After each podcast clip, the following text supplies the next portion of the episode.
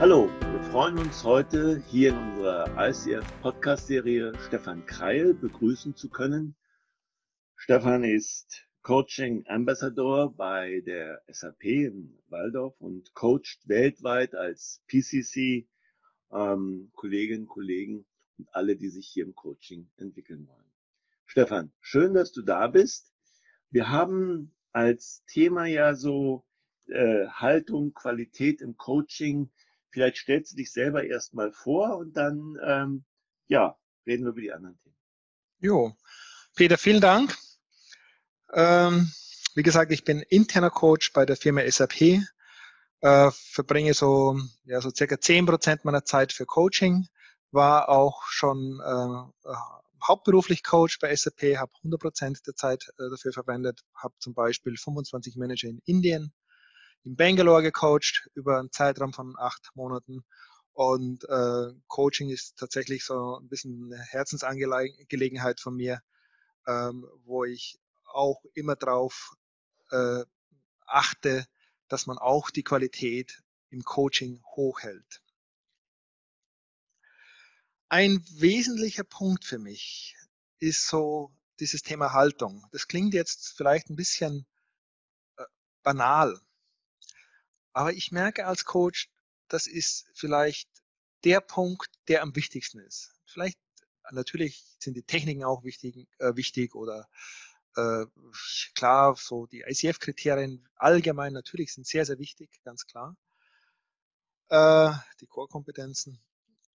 Äh, aber ich möchte ein paar, ich will auf ein paar Punkte eingehen, die für mich persönlich gezeigt haben, dass es sich lohnt, immer mehr Wert oder immer Wert drauf zu legen. Das eine ist natürlich, klar, wir der, der Klient ist der Experte für sein Anliegen, klar, das äh, denke ich ist äh, den meisten Coaches ja geläufig. Und dann geht schon los. Den Klienten auf Augenhöhe begegnen. Was heißt das? Wir hören ja oft, man muss den Klienten Hausaufgaben geben. Hausaufgaben. Da frage ich mich, hat der Schüler den Lehrer schon mal Hausaufgaben gegeben?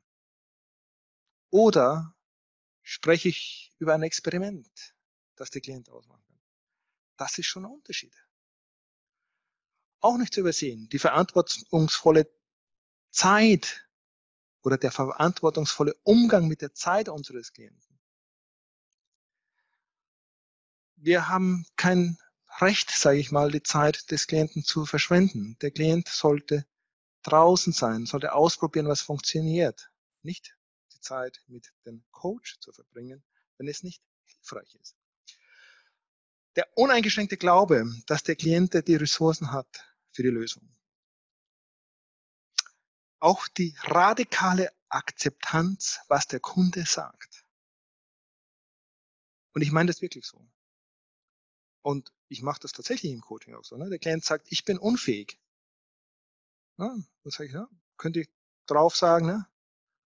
Und obwohl du unfähig bist, was funktioniert trotzdem? Ja? ähm, auch eine gewisse Neugier zu haben. Nicht die Neugier zu befriedigen über das Problem des Klienten. Nein, wie hat der Klient es geschafft, trotz dieser schwierigen Situation weiterzukommen? Oder na, der Klient, hört man manchmal, muss das machen, der Klient muss das. Ne? Wenn der Klient nicht auf die Frage antwortet, dann stelle ich eine andere Frage. Dann hat sie wohl nicht gepasst für den Klienten. Und nicht zu vergessen, was der Klient zwischen den Sitzungen macht, ist die Sache des Klienten. Jetzt könnte man das noch fortsetzen. Äh, vielleicht ein paar Punkte, man hört das auch immer gerne, ne, was, was man auch so machen kann. Aber was ich nicht mache, und ich glaube, was wir auch nicht machen sollten, eine Idee zu haben, wie die Lösung des Klienten aussieht. Ähm, ich kann sagen, aufgrund meiner Erfahrung, ich habe schon Lösungen gefunden. Ich werde nicht im entferntesten auf diese Lösung gekommen. Also eine Lösung für einen Klienten war mal, da ging es um Karrierecoaching. Und die Lösung für ihn war, fünf bis zehn Minuten mehr Zeit am Tag mit der zweijährigen Tochter zu verbringen. Ich wäre nicht drauf gekommen. Und ich glaube, viele andere auch nicht. Ähm, auch zu versuchen, die Root Cause, ne, die Ursache des Problems zu verstehen. Ja, Im Englischen frage ich dann, what caused the root? Und dann merkt man, das ist eigentlich lächerlich. Ne? Die Wurzel des Problems, jo, mag da sein, jo. Wir wollen an der Lösung arbeiten. Und natürlich, wir als Techniker, wir versuchen ja oft hilfreich zu sein und Lösungen zu haben, ne? Lösungen anzubieten. Das ist das, was uns im täglichen Job ja auszeichnet ne, möglichst schnell eine Lösung zu finden, weil wir haben ein Problem identifiziert und wir können dieses Problem lösen und dann haben wir die Lösung. Ne? Das ist es nicht. Und ähm, ja, wenn man das bedach, bedenkt und das auch immer wieder trainiert, diese Haltung, dann glaube ich, kann man ein wirklich gutes und hilfreiches Coaching machen. Es ist spannend, was du erzählst und da stimme ich äh, völlig mit überein. Die Haltung ist sehr wichtig und wenn du deine Haltung lebst, wie siehst du das mit der Qualität im Coaching? Wir haben ja leider in einer nicht limitierten Branche, nicht oder schlecht regulierten Branche nur Standards, denen wir uns versuchen zu entsprechen. Da gibt's ja viele, die sich Coach nennen und äh, wenig davon haben. Was, was ist für dich Qualität im Coaching? Das ist natürlich ein, eine, ich finde eine sehr gute Frage und auch eine sehr schwierige Frage, finde ich. Ne? Ähm, das erste ist, es gibt Leute, die sagen, Qualität im Coaching kann man nicht messen. Ja? Ich weiß ja nicht, was der Klient macht. Ich bin ja nicht verantwortlich, was der Klient macht. Äh, jo, kann man so sehen. Ich glaube, man kann es messen. Ähm, man kann gutes Coaching messen. Und ich kann es immer dann messen, wenn ich es standardisieren kann in einer bestimmten Art und Weise. Natürlich wollen wir das Bestmögliche für den Klienten tun, in unserer Rolle als Coach. Und wie man da hinkommt, das möchte ich in, in Form einer Metapher erzählen. Stellen Sie sich vor, ein Handwerker, ein Dachdecker, ein Blechner ja, will diesen Beruf ausüben. Dann braucht er natürlich mal eine gewisse Begeisterung und natürlich auch Talent. Wenn Sie keine handwerklichen Fähigkeiten haben, sind Sie wahrscheinlich nicht gut beraten, Handwerker zu werden. Auch verbindlich sein, das gehört, denke ich, auch dazu. Äh, dann muss der Handwerker lernen, mit Werkzeugen zu arbeiten. Und dann muss er üben. Handwerker, der nicht übt, wird langfristig kein guter Handwerker sein. Und dann erstellt er ein Dach. Das Dach sollte erstmal dicht sein. Das ist schon eine ganz schöne Leistung.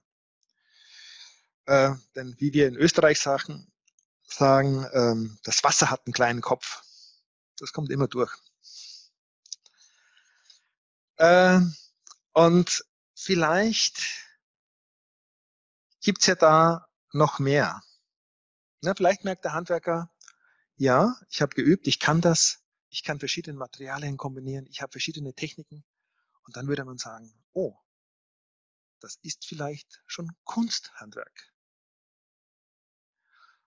Ich denke da immer so an die Dächer in Wien. Ich gehe da immer so, ich gucke immer auf die Dächer. Ne? Die sind uralt, hätte ich jetzt mal gesagt, und sind wunderschön detailreich, schön geformt, langlebig.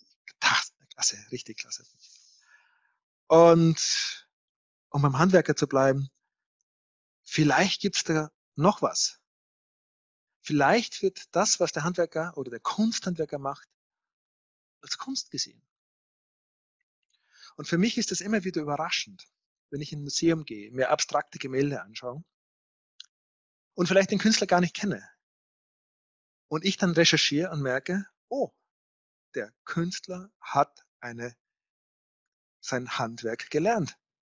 Ganz, ganz viele Künstler haben ihr Handwerk gelernt. Die können nicht nur abstrakt malen, die können Porträts malen, die können Landschaften malen. Und äh, so sehe ich das auch. Die haben jahrelang geübt, genauso wie ein Handwerker. Und jetzt komme ich auf den Punkt, wie kriege ich denn das hin? Natürlich gibt es verschiedene Schulen, es gibt ausgezeichnete Schulen, genauso wie im künstlerischen Umfeld. Ähm, keine Frage, da gibt es ganz, ganz viele gute Ausbildungen und auch gute Vereinigungen, äh, äh das ist klar. Ähm, ich sage, mir hat die SIF geholfen. Ich habe übrigens eine hypnosystemische Ausbildung gemacht beim Milton Erickson Institut in, in Heidelberg beim Gunter Schmidt ähm, und habe erst später die Vorteile von der ICF kennengelernt. Warum? Weil ich erstmal Ethikrichtlinien habe ne, und Kernkompetenzen, da kann ich mich dran orientieren. Es ist absolut transparent. Es ist festgelegt, was wir unter Qualität verstehen. Und sie sind weltweit bekannt äh, und einheitlich. Also ich kann wirklich mich mit einem Coach unterhalten in, in Singapur. Das ist tatsächlich so. Also ich spreche mit den Coaches in Singapur, in Bangalore, in Palo Alto. Und wenn wir sagen, was ist denn Coaching? Dann verstehen wir alle das Gleiche. Und ob wir jetzt elf Kriterien oder acht Kriterien oder was immer auch haben, wir müssen auch nicht immer jeden Tag da auf die Coaching-Kriterien schauen. Aber ich weiß, wenn jemand nach diesen Kriterien äh, coacht, dann dann ist das einfach Coaching, was wir machen. Ähm, das ist erstmal die Ausbildung ne, und wie jemand arbeitet. Dann kann man sagen, okay, was bringt denn die Zertifizierung noch? Ne? Nicht zu unterschätzen ist dieser Faktor Sicherheit. Erstens mal für den Klienten. Der Klient weiß, wenn jemand äh, äh, ICF-zertifizierter Coach ist, worauf er sich einlässt. Der macht bestimmte Dinge und macht bestimmte Dinge nicht auch, was sehr, sehr wichtig ist und wo äh, äh, wir als, als Firma darauf achten, ne? wenn ich schon einen internen Coaching-Pool habe, äh, wie kann ich denn sicherstellen, dass der weltweit agieren kann? Ne? Wenn ich sage ICF, dann kann ich sagen, ja, das verstehe ich. Äh, und am Ende ist es natürlich auch wichtig für den Coach. Ne? Sie kennen das vielleicht, Selbstbild ne, versus Fremdbild. Ne? Sie können nach Hause gehen und sagen, oh, ich bin der beste Coach der Welt, das merkt leider keiner. Ne?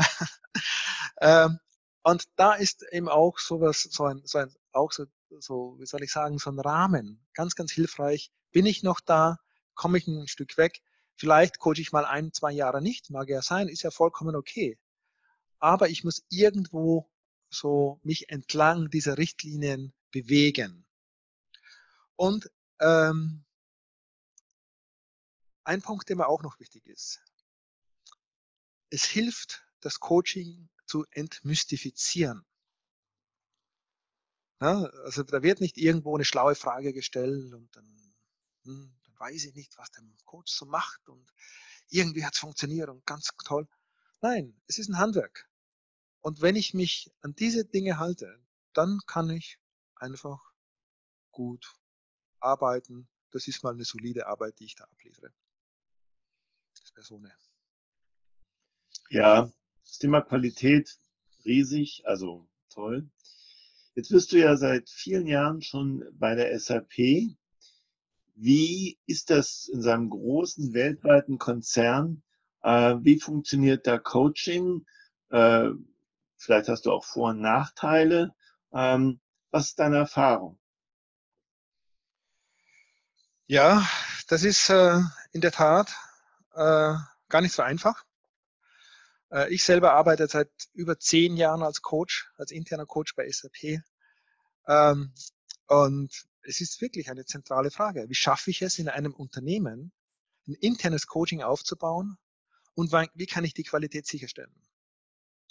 In einem dynamischen Umfeld, wo Mitarbeiter die Firma verlassen, andere Aufgaben übernehmen, wo die Coaches nicht zu 100 Prozent, bewusst nicht zu 100 Prozent als Coaches eingesetzt werden.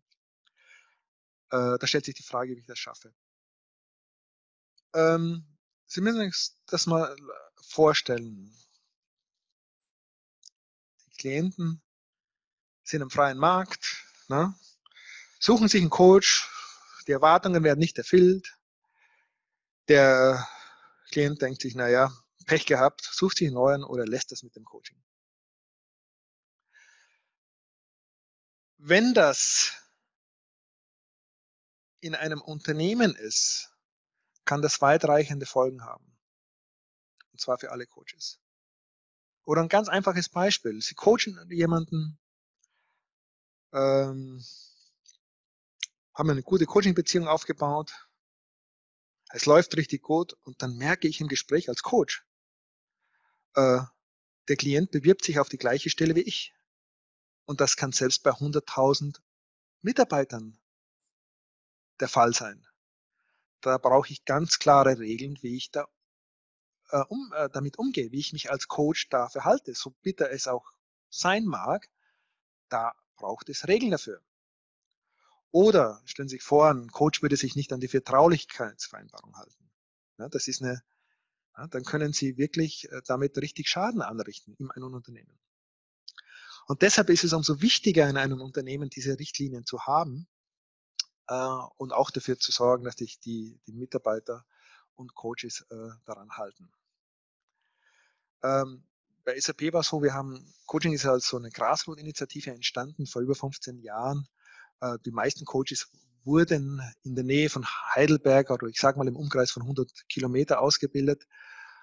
Und inzwischen haben wir über 500 Coaches äh, an fast 100 Standorten. Und ich habe das selber miterlebt. Es gibt, wie gesagt, hervorragende Ausbildungen, aber sie müssen die irgendwie standardisieren. Und die Firma hat sich dann äh, dazu bereit erklärt, ähm, nur noch zentral ähm, die ICF-zertifizierten Ausbildungen anzubieten oder äh, ja, und das hat natürlich gravierende Vorteile. Also es ist wirklich so, dass die Kollegen genau wissen, woran sie sind. Die kommen in eine Coaching-Datenbank und diese verlässlichen Kriterien äh, äh, sind ganz gut überprüfbar. Also wenn ich auch Mentoring mache, ich weiß, wir wissen genau, wovon wir sprechen. Wir machen Tapes zum Beispiel. Ich gehe durch die Liste durch, die nach ICF gefordert sind und kann sagen, ja, das passt. Oder da gibt es vielleicht noch was, wo, wo der Coach noch ein bisschen besser werden kann. Und es gibt Sicherheit, wie gesagt, für den Klienten natürlich, der weiß, dass er da ein professionelles Angebot wahrnehmen kann. Die Sicherheit für die Firma, die weiß, die machen da ordentliches Coaching und eben auch für den Coach, der äh, dann sagen kann, ja, ich bin Coach ähm, und äh, arbeite entsprechend diesen Kriterien. Stefan Krall, das war sehr beeindruckend. Herzlichen Dank für die guten Gedankenanstöße und neuen Impulse, die du gesetzt hast. Ähm, ja, wir freuen uns darüber, dass es Menschen wie dich gibt, die auch die Fahne vom ICF so hochhalten. Und danke für das Interview, danke für die Zeit.